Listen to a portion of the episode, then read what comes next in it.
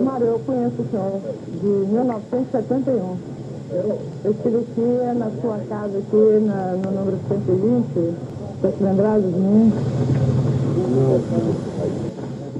A explosão da bomba no Rio Centro, um atentado terrorista praticado por militares, mostra como o processo de abertura ainda era um tema sensível no país. Nessa oitava parte da entrevista com Sérgio Ferreira, ele conta os desdobramentos da ação planejada por integrantes do Exército para desestabilizar as negociações para o fim da ditadura.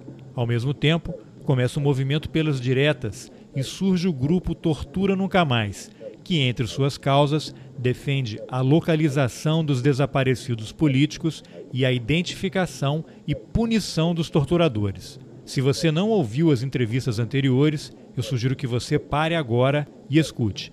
Os links estão nas informações do episódio. Eu sou Carlos Alberto Júnior e esse é o Roteirices. Casa da Morte começou a murchar depois desse discurso do Paulo Brossard e não se falou mais isso durante anos. Exatamente. Começou a murchar aí, a OAB atingida pela bomba, mas cumpriu seu papel até aquele momento, a OAB também foi se ah, tomar e, conta. E você tem outras coisas acontecendo. Aí vem Copa do Mundo de Isso. 82, Seleção Canarinho. Isso. É, direta, Eleições para governador, os partidos. Os part... Eleições diretas para governador. Os partidos se organizaram. O PT foi fundado. O PT foi fundado, o Brizola tinha seu partido, então todo mundo já está. O país entra numa nova dinâmica de coisas. Nova dinâmica, nova dinâmica, que é novos partidos políticos, PT, PDT, né? Tudo o país está numa evolução, os comitês brasileiros de anistia perdem a sua razão de ser, as lutas pela anistia ficam mais residuais, e o Comitê Brasileiro de Anistia, que eu era diretor nessa época da denúncia da Petrópolis, em 81, acaba perdendo a sua força né, e se esvai totalmente né, e substituído por essa nova dinâmica, que são as dinâmicas de eleições diretas para governador, novos partidos, e é uma efervescência política muito, muito grande. Porém, isso é março de 81, mas só que o país é sacudido no dia 30 de abril de 81 com um atentado no Rio Centro. O Rio Centro é um centro de convenções localizados aqui no Rio de Janeiro, e nessa época era organizado uma, um show pelo SEBRAD, Centro Brasileiro pela Democracia. O SEBRAD era ligado aos comunistas e organizava shows com Alcione, Chico Buarque, juntava milhares de pessoas nesse centro de convenções no Rio Centro, no Rio. E aí, então, um grupo do DOI COD, clandestinos. É, esse, esse, no caso, haveria um show em comemoração ao Dia do Trabalho, que seria 1 de Isso. maio, né? 1 de maio, é um show de 1 de maio organizado por esse Sebrad com artistas populares, Chico Buarque, muita gente famosa e milhares de pessoas lá no show. E então, nessa noite de 30 de abril, ou seja, 30 de abril, depois de 3 de fevereiro da denúncia da Casa de Petrópolis, das notas dos ministros militares e da resposta do senador Brossard, isso tudo março, em 30 de abril, uma equipe do DOI-COD clandestina, que ninguém sabia que era o DOI-COD, a gente só vai saber depois, vão para o Rio Centro, no meio do show, onde todas as portas estão trancadas de emergência, todas as portas estavam com cadeado, para explodir duas bombas, que desligaria a casa de luz, as pessoas entrariam em pânico dentro do show e aí, ao correrem para as portas, as portas estariam fechadas, então as pessoas iam morrer atropelando umas às outras.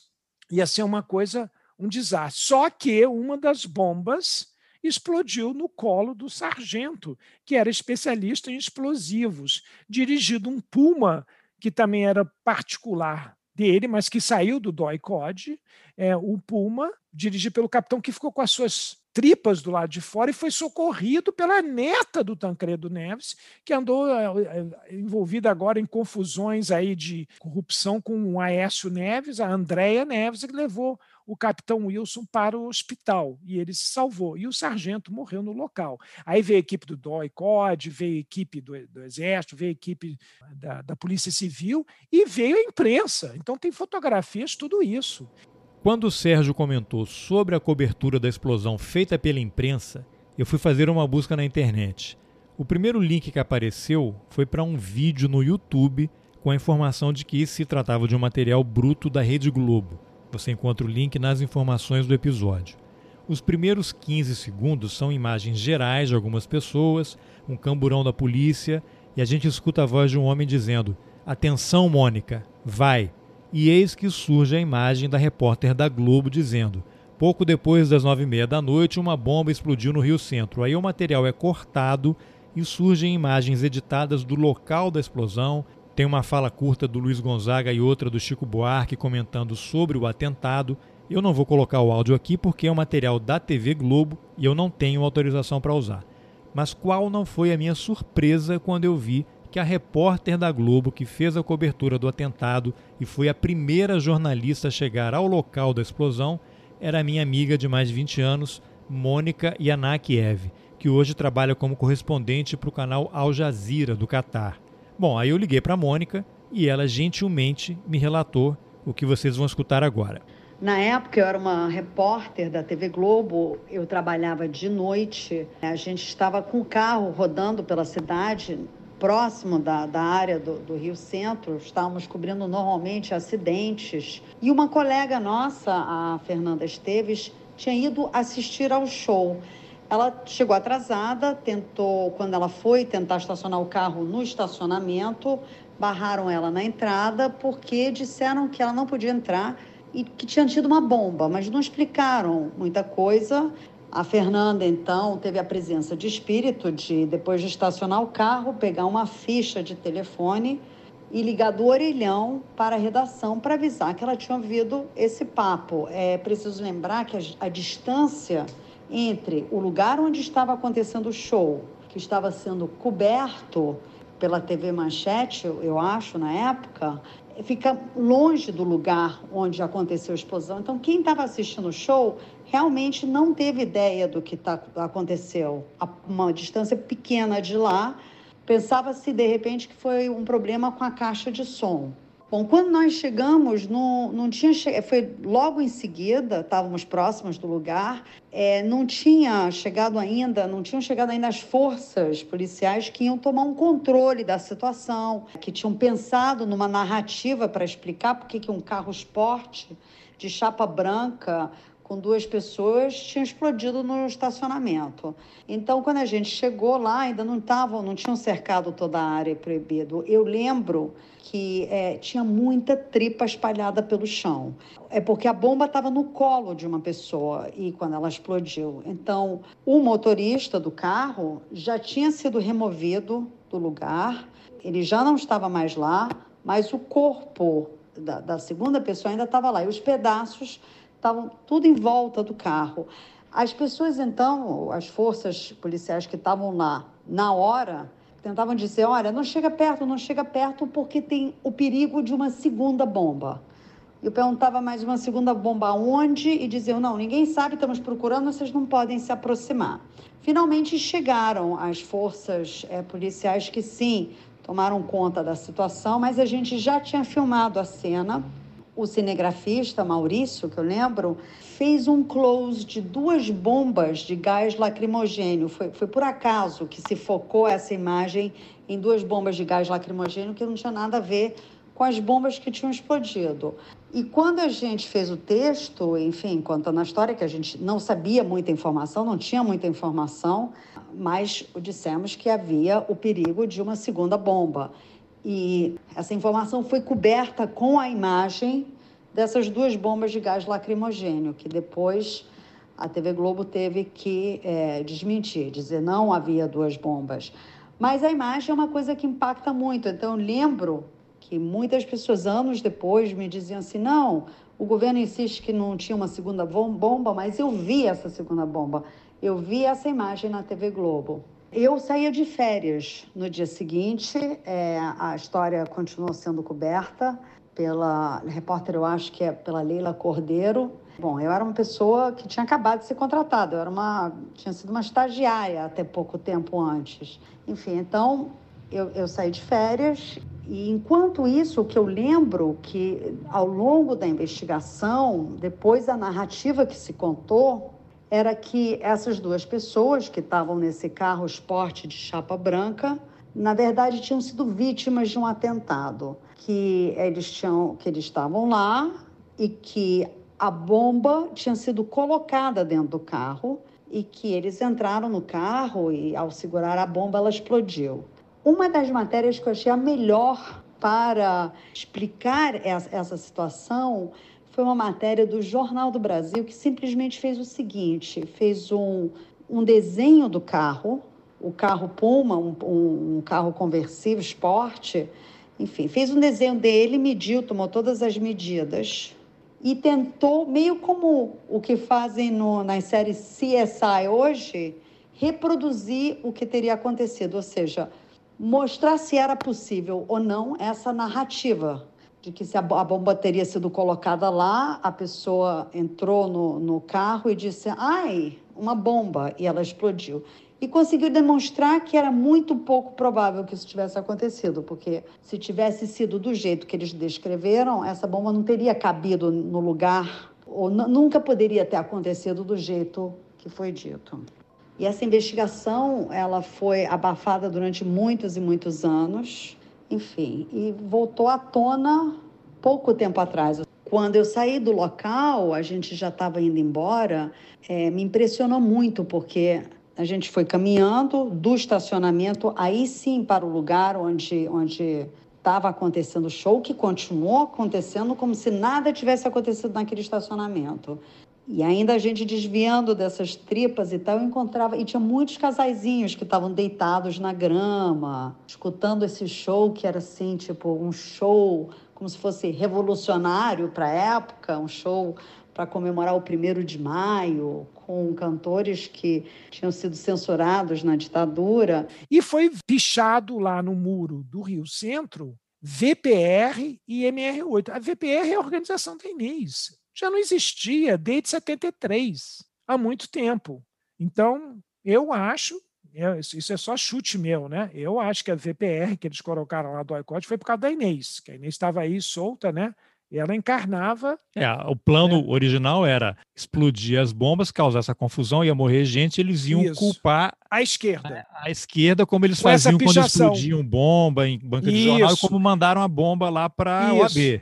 Exatamente. Então iam dizer que era esquerda, porque puxaram MR8 e VPR. O MR8 ainda existia, mas o MR8 da, da, não fazia ação armada nessa época, não faria isso. E a VPR nem existia. Aí você vê o, o, o grau é, de tensão que estávamos vivendo à época. Né? Aí foram obrigados a fazer um IPM, e esse IPM foi conduzido de uma maneira para não responsabilizar nenhum militar, apesar de todas as evidências ao contrário, a imprensa acompanhou fartamente isso.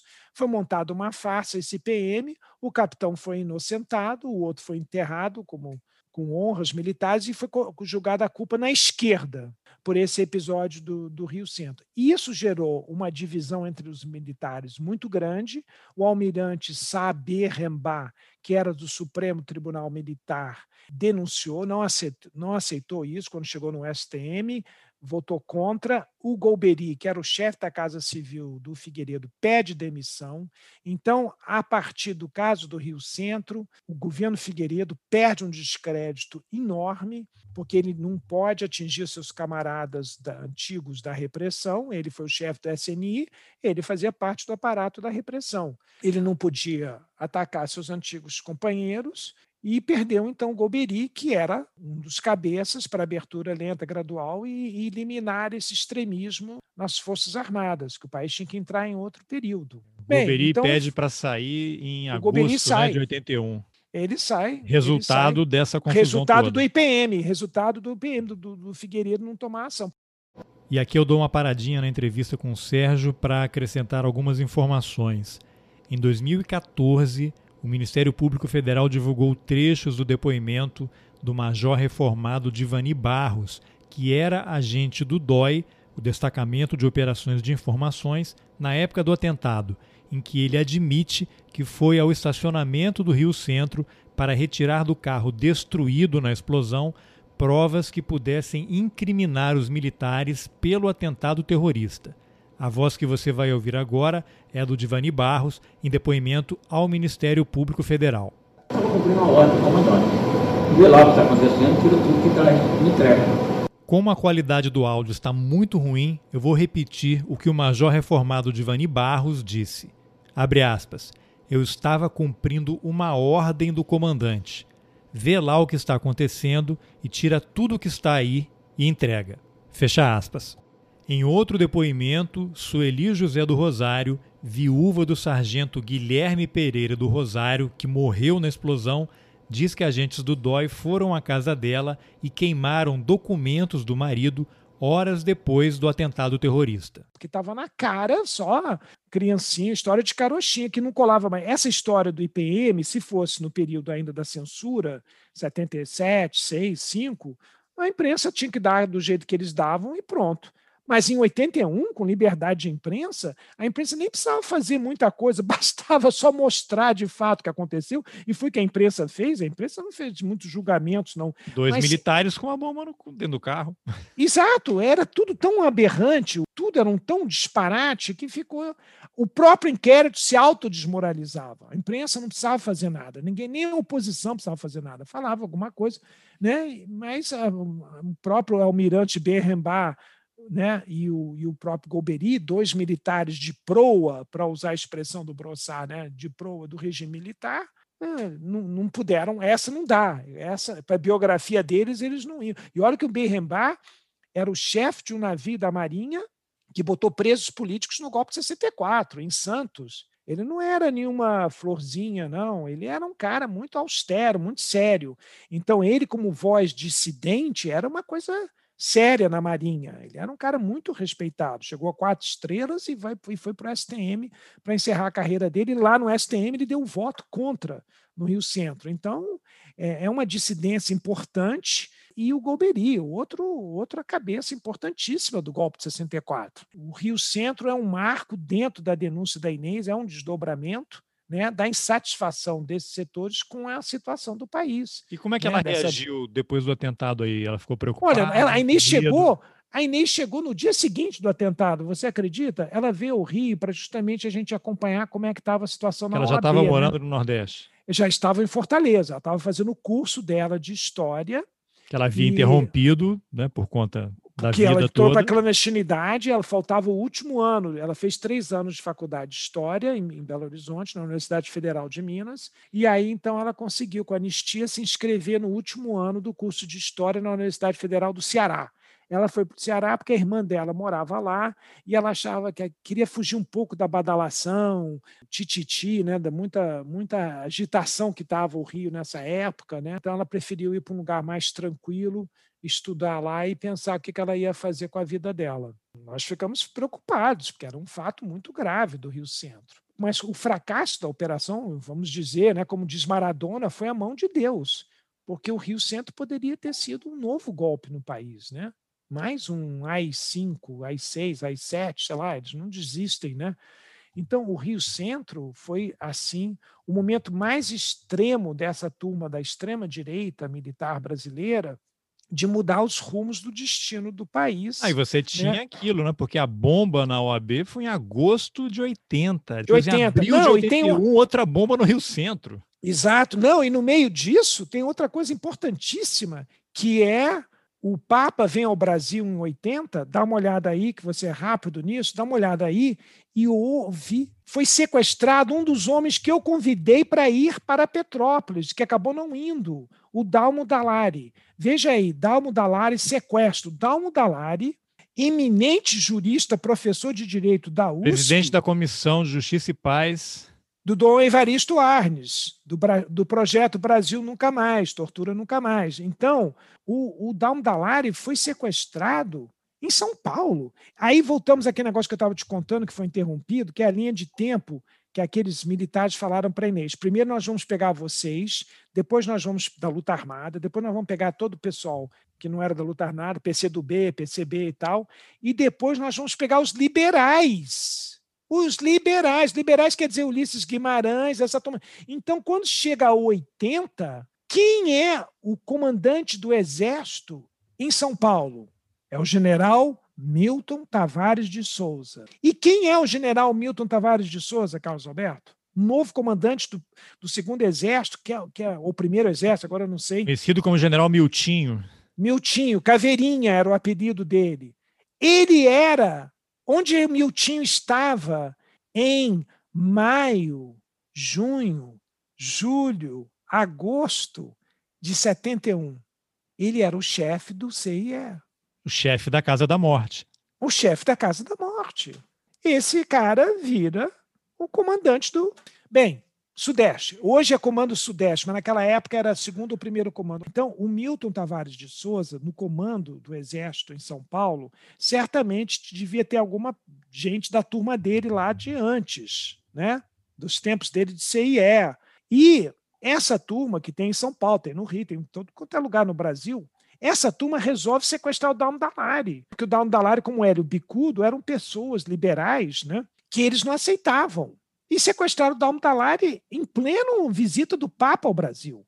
E aí acabaram soltando, né? Teve aquela repercussão toda enorme. E aí tem uma fotografia na Folha de São Paulo espetacular que é o Milton Tavares de Souza, vestido de gala, o, o uniforme de gala do Exército é, é branco. Então ele está vestido com o uniforme branco de gala, de general quatro estrelas, numa escadaria e está subindo. Ele, ele, ele, é pego assim, fazendo um gesto, e, e, subindo a escada de maca, onde estava o Papa, está o Dalmo Dalari, subindo de maca. O Dalmo Dalari foi transportado de maca depois do sequestro para o encontro do Papa porque ele era da comissão do Evaristo Arnes, o presidente da comissão. Então você vê a loucura, tudo isso. Será que é então, é esse general Milton que aparece naquele relato descoberto recentemente por aquele historiador brasileiro? É o Matias Spector que descobriu o documento da CIA. Não, tá o Figueiredo, eu achei o texto aqui. Em outro ponto revelador, o documento do Matias Spector diz que cerca ah. de 104 pessoas já haviam sido executadas sumariamente pelo CIE, o poderoso uhum. Centro de Informações do Exército, então comandado pelo general Milton Tavares. Isso. Então era é ele. Isso. Era ele. Mas ele não está na reunião com. Mas ele não está nessa reunião com Geisel. A reunião com Geisel. ó, o papel é um memorando assinado pela mais alta autoridade da principal agência de inteligência dos Estados Unidos na época, o diretor da CIA, William Colby. Isso, ele isso. relata uma reunião que teria ocorrido isso. em 30 de março de 74, no início do governo Geisel, entre o presidente Milton Tavares Figueiredo e o general. Ah, o Milton tá... Então pronto. Então Milton, Tavares. ah, então Milton Tavares estava. Avelino. Então, Milton Tavares estava na reunião, claro. Pronto. É isso. perfeito. É, ele, ele que tinha autoridade para falar um negócio desse. É, então, eu não sabia que ele estava nessa. Não me lembrava que ele estava na reunião. Achei que era, o, que era outro, um, alguém que ele mandou para a reunião, e não ele mesmo. Então, ele mesmo, né? É. É, porque não existe porão. Claro que não. de comando, era, era não, no gabinete óbvio. do ministro. Não, e, e, esse documento da CIA acabou com a história do o que muita gente da historiografia, eu tenho a minha amiga Dulce Pandolfi, que é historiadora e da, foi da Fundação Getúlio Vargas, CPDOC, né? Então ela diz que na historiografia recente tem muita gente botava o Geisel como o cara da abertura, o cara que deu liberdade de imprensa, o cara que demitiu o Silvio Frota, ministro do Exército, enfim, põe o Geisel como né, uma figura muito positiva quando ele era tão conivente quanto todos os outros. E essa reunião aí é sensacional. Então era o Milton Tavares de Souza, o Figueiredo, o Geisel e o Avelino Paula? É, o Confúcio Danton de Paula Avelino. Exatamente. Esse era outro barra pesada da ele repressão. Ele estava para assumir a chefia do CIE, provavelmente substituindo Perfeito. então, o Milton Tavares. Substituindo o Milton Tavares, que já devia estar promovido para o. Pra, né, porque ele vai chegar a general de exército vai ser nomeado, vai chegar a quatro estrelas e virar o comandante de São Paulo em 79 para 80. Tem uma entrevista dele, da Ana Lagoa, que nós convidamos para ir a Petrópolis em 81 por causa dessa entrevista. Ela hum. foi fez o furo jornalístico e foi a primeira pessoa a entrevistar o Milton Tavares de Souza antes dele ser nomeado oficialmente comandante do Exército de São Paulo. Ela descobriu e ele, a vaidade humana, né, cedeu uma entrevista para ela. Deve ser talvez a única ou uma das um, raríssimas entrevistas que ele deu para jornalista. É. E ele é da FEB, hein, Carlos Alberto? Esse cara teve na FEB, então como é que pode, hein? É. Se aliou com os nazistas em Petrópolis, tendo lutado na FEB, hein? Na Segunda Guerra, hein? É, bom, mas os americanos também são mestres em importar é, ex-nazistas é, para atender é, as necessidades é, é deles, né? Bem, aí as investigações, com tanta coisa acontecendo no país, como você falou, vai morrendo. Resta o processo na Justiça de Petrópolis, né? E aí temos uma novidade boa. No processo de Petrópolis, nós arrolamos o Amilcar Lobo como testemunha para aquela ação declaratória. Então, o Amilcar Lobo é convocado pelo Fórum da Justiça do Rio de Janeiro para ser ouvido em carta precatória, para não ter que ir até Petrópolis, ele seria ouvido aqui no Rio de Janeiro. Eu e Inês fomos para o fórum para ouvir o testemunho dele e ver se ele ia confirmar o que ele falou lá na, na, na, no encontro com a Inês, que a Isto É mostrou. Outra coisa é confirmar na justiça, né, Carlos Alberto? Muito diferente, né? Até então, nenhum militar tinha ido sequer. Não, é porque a... ele, ele fez parte e ele sabe o que acontece, né? Isso. Então a gente não sabia se seria confirmar ou não na justiça, né? Você não vai acreditar. Eu e a Inês pegamos um frescão, frescão é um ônibus ar-condicionado aqui no Rio de Janeiro, entramos no Frescão para ir para o centro da cidade, para o Fórum de Justiça. Quem é que está dentro desse Frescão, Carlos Alberto? O Lobo. Eu e a Inês sentamos lá no fundo, estava vazio pelo horário, uma da tarde, meio-dia, né? O depoimento dele ia ser às duas da tarde, sei lá. Aí sentamos, eu e a Inês juntos, mais para o fundo, Aí ela vira para mim e fala assim: vou falar com ele. Falei, Inês, você vai fazer isso? Vou. Com a maior tranquilidade, com a maior calma. A Inês foi lá, sentou do lado do lobo e foram conversando até o centro. É inacreditável. Eu não sei o que, que eles conversaram, eu estava para trás. Eu sei que nós chegamos lá no fórum e o lobo, perante um juiz, Entraram formalmente. Juntos, os três no fórum. Nós três lá no fórum. Não, juntos não, ele foi lá depois, nós éramos lá como plateia na audiência. Ah, eu sei, né? mas entraram no prédio juntos. Entramos, juntos do ônibus. entramos no prédio, olha, é inacreditável. E aí lá o Lobo confirmou que ele foi enviado, que ele, ele diz onde ele servia, que ele era tenente do Exército, estava servindo no batalhão da Polícia do Exército, no DOI-COD, e que ele foi enviado duas vezes a Petrópolis para atender a Inês em missões secretas. Então foi assim que ele falou, em missão secreta. Então ele confirmou. Então, em 1981, nós temos a primeira confirmação de um militar que diz que participou de uma missão secreta de uma pessoa que estava presa ilegalmente e sendo torturada, etc. E, tal. e lá ele em Petrópolis, ainda Fui lá cima. para atendê-la e ela na plateia. Foi lá para atendê-la. Ele, ele, obedeceu ordens, ele recebeu ordens no batalhão do, da Polícia do Exército, do ICOT. Olha, você tem que ir em missão. Que ele disse missão secreta, eles não falavam isso. Mandava ele ir, ponto. Ele sabia, ele não foi lá só com a Inês. Ele depois contou que teve com outros presos lá. Tem, tem né? um livro dele, né? Em que ele relata. E tem um livro dele. Agora, Carlos Alberto, o Lobo, tudo que ele fala é muito contra-informação. Então, para você dissecar o Lobo, deve, de verdade deve ter 2%, 3%. Muito pouco. O resto tudo é ficção. É que provavelmente ficção. esse livro dele passou, foi revisado é óbvio, por alguém, o né? Lobo, o Lobo era parte da equipe, era um médico de confiança. Ele e um outro médico chegou a general, que esse nós nunca conseguimos fazer nada, denunciamos e tudo. Qual o nome esse, dele? Importante é registrar. É, é importante ser, eu acho que é Sayad, agora tem que, agora tem que me lembrar. Mas é fácil depois de ver o nome dele. Ele é médico pediatra e chegou a general. Eu acho que é Eduardo Saad. Saad ou Sayad? Eu não sei. Teria que ver os dois. Não sei. Tem, é um outro médico. Mas esse médico estava envolvido com tortura no DOI-COD, mas ele não foi a Petrópolis no período da Inês. Quem foi foi o Lobo. Então, para nossa história aqui, não é. Sim. Mas tinha mais um médico envolvido. E esse foi, esse continuou no exército, o Lobo caiu fora, né? O Lobo se viu os quatro anos dele de faculdade como médico tenente e baixou reserva, né? Caiu fora. Esse, o outro não, fez carreira militar, foi denunciado por outros presos, localizamos o cara, tinha consultório pediátrico na Tijuca, general, e nenhum processo dele colou. A gente entrou com um processo do Conselho Regional de Medicina para barrar ele ser médico e não, não colou. O cara tinha muito costas quentes, esse cara. É. Depois desse depoimento do Lobo, quais os desdobramentos? Fica um registro na justiça, ainda é década de 80, e o negócio continua, vai morrendo e, e não tem um, um, andamento, ninguém é punido, né? Isso vai voltar, lógico, tem pessoas ligadas a direitos humanos, familiares que continuam sempre pressionando, mas fica uma coisa meio congelada, né? Até a Comissão Nacional da Verdade, ou houve fatos nesse meio tempo aí que são importantes serem destacados? Não, houve fatos nesse meio tempo. Houve fatos, muitos fatos nesse meio tempo. O processo, a carta precatória, o depoimento dele é enviado para Petrópolis. O juiz de Petrópolis recebe o depoimento do Lobo, mas conclui é, o inquérito dando negativo. Não, não, não diz que a ação era fundamentada, suficiente, e aí não deu a ação declaratória para Inês. Perdemos na primeira instância. Então, Mário Loders está livre ali.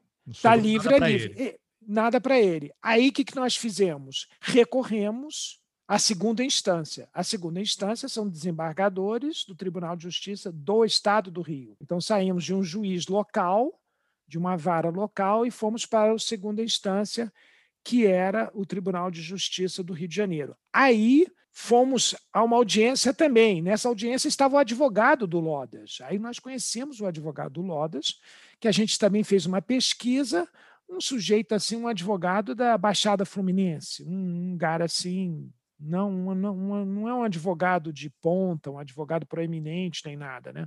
Um advogado meio chinfrim, nenhuma reputação nem nada, esse, esse advogado lá na intervenção, na defesa dele, falou da notória caravana, chamou toda aquela nossa ida Petrópolis de notória caravana. Eu e Inês gostamos muito desse termo, notória caravana. Né? Bem, e aí nós perdemos por 2 a 1. Um. Curioso é que um dos juízes disse que é, não dava razão à ação porque a ação estava mal dirigida. A ação não deveria ser contra o Mário Loders. A ação deveria ser dirigida ao Exército Brasileiro. Então, olha só que, que coisa curiosa e contraditória. O juiz não dá razão à Inês uh, da ação declaratória, nega, porque diz que ela foi mal dirigida, que ela deveria ter sido dirigida ao Exército Brasileiro. E isso ele deve ter feito esse comentário, o parecer dele, o voto dele, em cima do Lobo, porque o Lobo confirmou que era médico tenente do Exército e confirmou que atendeu a Inês em Petrópolis. Aí você vê as tecnicalidades. Não importa se ela foi torturada numa casa clandestina ah, para matar pessoas. Não. É que vocês botaram a pessoa errada.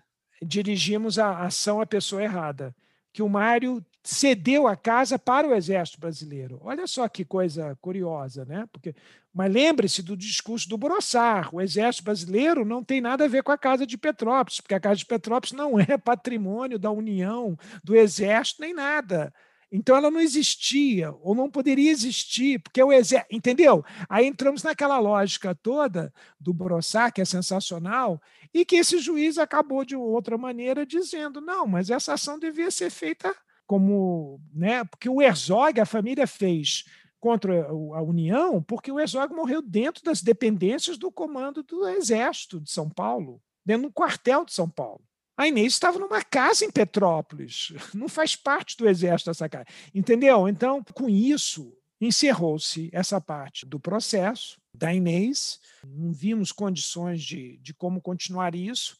E aí, é claro, a pauta política, né, isso é uma crítica que a Suzana faz, e com razão, a esquerda abandona essa pauta, abandona um pouco a pauta dos direitos humanos, abandona essa pauta da tortura, desses assuntos de anistia, e parte para outra pauta. A outra pauta é a política partidária, que, que até hoje é o que está aí. Tem a Constituinte, tem a Batalha da. Então, muita coisa aconteceu entre 81 e, e, até a Comissão da Verdade. Então, você vai ter eleições diretas para governadores, aí você elege muita gente que foi caçada, exilada. Então, é, é, os efeitos da lei da anistia entrando no país. O Brizola é eleito governador do Rio. O Brizola era um dos inimigos do regime, um dos inimigos do regime. E aí, com a eleição dos governadores, toma pulso a campanha das diretas já. Então vem a campanha das diretas já em 84. Na campanha das diretas já está toda essa turma que veio da anistia, da época da lei, da, da, do, da campanha da anistia. Soltamos a Flávia Schilling, que estava presa lá no Uruguai, foi depois também, nessa época. A Flávia foi solta em 80, depois de 79, campanha nossa. Mas é claro, o Comitê de Anistia deixou de existir e agora era essa pauta das diretas já. Mas em 85 para não deixar essa bandeira cair totalmente, um grupo funda o Grupo Tortura Nunca Mais, em 1986. O Grupo Tortura Nunca Mais existe até hoje.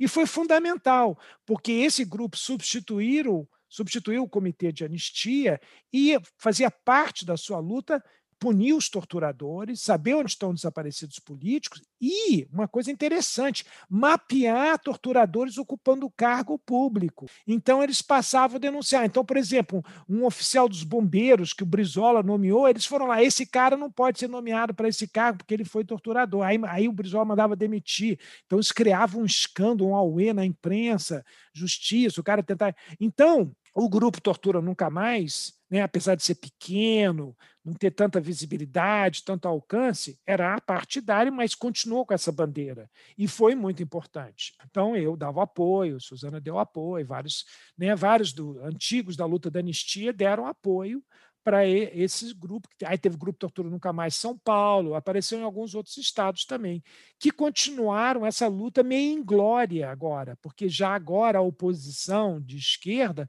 não estava mais tão ah, interessada nesse assunto. A outra pauta política do país, a página virada, como você falou, já estava andando. Aí vieram a campanha das diretas já, aí nós tivemos, então, ela fracassou, e aí tivemos eleições indiretas, onde um antigo do regime, o Sarney, vai ser o vice do Tancredo. O Ulisses não sai candidato pelas indiretas, que ele era o senhor diretas, o Ulisses Guimarães, que era o presidente do MDB, do PMDB. Aí sai o Tancredo, que morre, e vem o Sarney. Aí começa a nova república. Bem, na nova república, cheio de contradições. O Figueiredo não, não passou a faixa para o Sarney. Figueiredo foi embora, saiu pela porta dos fundos e pediu para me esquecer, o general Figueiredo. O Sarney assume encalacrado, porque ele é um cara do antigo regime, de 64, do golpe e tal. Mas ele tem que assumir, vestir um pouco a nova república. Né? A Brossard é nomeado ministro da Justiça. Então, nós temos alguns conservadores, mas que agora estavam todos lutando pelo Estado de Direito Democrático. Ele tinha que resgatar aquela imagem do governador Bossa Nova, né? que ele usou lá Isso. quando era governador do Maranhão. Do Maranhão, uma coisa do. Então, o que, que aconteceu? Logo de cara já explode um conflito neste assunto aqui, muito importante. O Sarney, como presidente do Brasil, vai com uma comitiva para o Paraguai. Né, para esses países, Uruguai, Paraguai, Mercosul, né, não existia ainda, são os primeiros países a serem visitados. Nessa comitiva, ele convidou a deputada federal do PMDB, Beth Mendes, ex-atriz, ex-Var Palmares, ex-presa política. A Beth Mendes está na comitiva. Quando chegam no Uruguai, ela dá de cara com quem? A militar brasileiro no Uruguai era nada mais, nada menos que o coronel Brilhante Ustra, o chefe do DOI-COD do, da OBAN em São Paulo, que tinha torturado ela. Aí ela faz um escândalo, esse escândalo sai na imprensa. E aí o Sarney é obrigado a tirar o Ustra lá do Uruguai. Ele ganhava em dólar, né, a dito militar. E aí começou-se uma novela com Ustra. Começou-se, então, toda uma publicização do Ustra desagradável para a carreira dele. E ele acabou indo para a reserva. Ele não conseguiu chegar a general. A única punição dele foi não ter sido promovido a general. Isso, exatamente. Bem, outro fato importante que também acontece nesse período que você pergunta é a publicação em 1985 de um projeto secreto que começou em 80, o Brasil Nunca Mais, Dom Evaristo Arnes, cardeal, arcebispo de São Paulo, que fez a missa do Herzog em 75, publica, manda fazer essa pesquisa enorme, banco secreta, que foi enviada para o exterior para proteger os dados e tal, e lança esse livro que você acabou de mostrar, depois tem que falar para os seus ouvintes. É que os, o... os, ouvintes já estão ouvindo as entrevistas com Anivaldo tá. Padilha, que era. Ah. Perfeito. Da, do Conselho Mundial de Igrejas em Genebra, Isso, uma perfeito. organização que ajudou a financiar o projeto. Isso, perfeito. Então, isso é outra coisa, isso é outra bomba que sai, bomba boa, né, bomba positiva, né, que é esse projeto Brasil Nunca Mais, que foi feito em segredo e que aí tem provas documentais, né, de documentos tirados do Supremo Tribunal Militar, né, mostrando as torturas no Brasil e uma lista de 400 e tantos torturadores.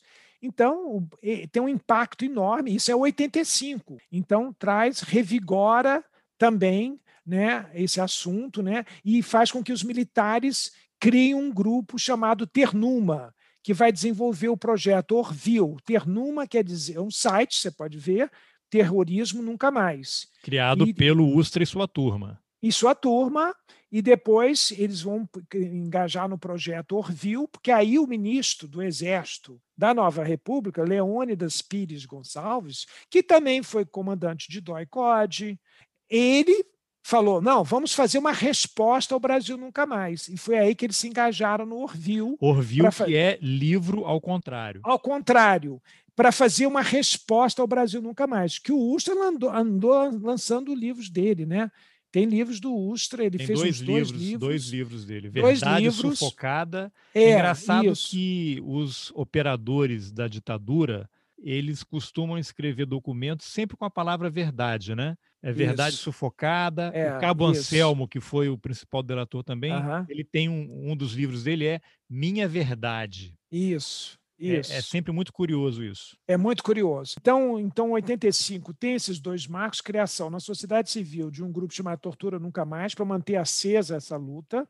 E você tem também o projeto Brasil Nunca Mais, e você também tem alguns processos que estão na Justiça Federal. Tem a família dos desaparecidos do Araguaia, e depois acaba saindo uma sentença mais na frente, já nos anos 2000, né, é, de uma sentença de uma juíza federal exigindo que o governo federal, que a União, esclareça tudo sobre o Araguaia. É, então, isso é justiça federal. Então, esses são os marcos que continuam acontecendo nos anos 80. Depois, nos anos 90, para concluir, porque aí depois sim vamos chegar nos anos 2000, né? no governo Fernando Henrique Cardoso, também há uma novidade tremenda. Em 1995, é editada a Lei 9.940, onde, pela primeira vez, o Estado brasileiro reconhece a morte, prisão e morte de 135 desaparecidos políticos, que é da nossa lista. E isso foi provocado, na minha opinião, por uma carta aberta ao presidente Cardoso, escrita pelo escritor Marcelo Rubens Paiva, filho do deputado Rubens Paiva, que foi preso e desaparecido político em 71. O filho dele escreveu uma carta para o Fernando Henrique, depois que ele foi eleito, foi publicado páginas amarelas da Veja, exigindo uma posição do Fernando Henrique, dizendo que ele era amigo do pai dele, jogava cartas com o pai dele, frequentava a casa do pai dele, e agora ele era o presidente da República, comandante em chefe das Forças Armadas, e não ia fazer nada sobre o que tinha acontecido com o pai dele. Isso deixou o Fernando Henrique numa situação muito desagradável. E aí ele chamou o ministro da Justiça dele, o José Gregory, e falou: oh, faça alguma coisa, temos que fazer alguma coisa. E aí então o José Gregory então ela trabalhou com esses grupos que tinha, porque além do, do grupo Tortura Nunca Mais, tem o nosso grupo, que eu, a Fernanda, a Melinha, a Suzana fazem parte, que é o grupo de familiares de mortes desaparecidos políticos. Então, nessa lei, que é muito importante, para a gente terminar, essa lei, um, essa lei reconhece a morte, o Estado é o responsável pela morte de 135 aparecidos, incluindo a viúva, incluindo Rubens Paiva, e a cerimônia da, da, da, dessa lei que o Fernando Henrique assinou foi no gabinete da presidência da República. Ela foi convidada, a única convidada para essa cerimônia, e há uma foto que ficou saiu muito na época, ela cumprimentando o general Cardoso, que era o chefe da Casa Militar, que depois virou GSI, né? O Fernando Henrique inventou o GSI, Gabinete de Segurança Institucional. O general Cardoso que criou a ABIN, né? Herdeira também, do também. É, o Cardoso era primo do Fernando Henrique. O pai do Fernando Henrique era general, né? Foi general. Então, o Cardoso é primo dele e é militar. Tem militares na família do Fernando Henrique.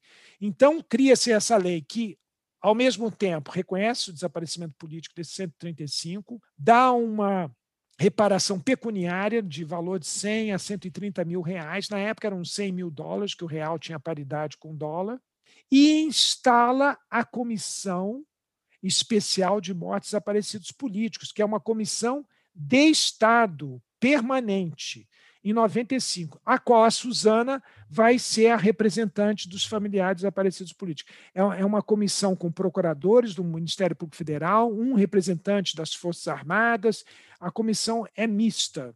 Né? E, e essa comissão e funciona até hoje. Agora, no governo Bolsonaro, está esvaziada. Então, teve a reparação pecuniária, teve a formação da comissão especial e teve o reconhecimento dos desaparecidos políticos. Então, isso nos anos 90. Então, como você pode ver, muita coisa aconteceu entre 80 e os anos 2000 até nós chegarmos à Comissão da Verdade. Isso foi nos anos 90. Depois, nos anos 2000, também muita coisa acontece. Até chegar à Comissão da Verdade, tem muita coisa acontecendo. Bom, essa foi a oitava parte da série de entrevistas que eu, Carlos Alberto Júnior, estou fazendo com Sérgio Ferreira sobre as histórias de Inês Etienne Romeu, a Casa da Morte de Petrópolis e o processo de redemocratização do país.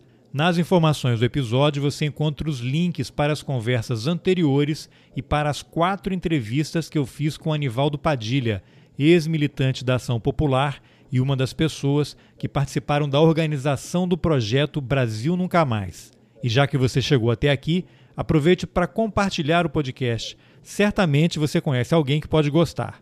E para não perder os próximos episódios, inscreva-se no canal de distribuição do Roteirices no Telegram. O link está nas informações do podcast. É só clicar e se inscrever. E se você quiser ajudar o jornalismo independente, considere a possibilidade de apoiar o Roteirices. É possível contribuir com qualquer valor. Pelo Pix, por exemplo, você pode ajudar com um real por mês. Os links estão nas informações do episódio. Eu aproveito para agradecer aos apoiadores Antônio Domingues, Fabiana Moraes, Masashi Noe, Liana Rocha, Cassiano Dutra, Antônio Augusto Menezes, Igor Gack, Rodrigo Menck, Nilson Carvalho, Felipe Vanisca, Carlos Viana e José Aparecido Pires. Obrigado pela companhia e até o próximo Roteirices. Eu não tenho a menor dúvida do que se trata do senhor Mário que ia na casa visitar, conversar com os procuradores, mantinha relações cordiais, falou comigo algumas vezes, me deu chocolate uma vez, me ofereceu um pacotinho de chocolate que ele me entregou em mãos. Eu não tenho a menor dúvida quanto a pessoa.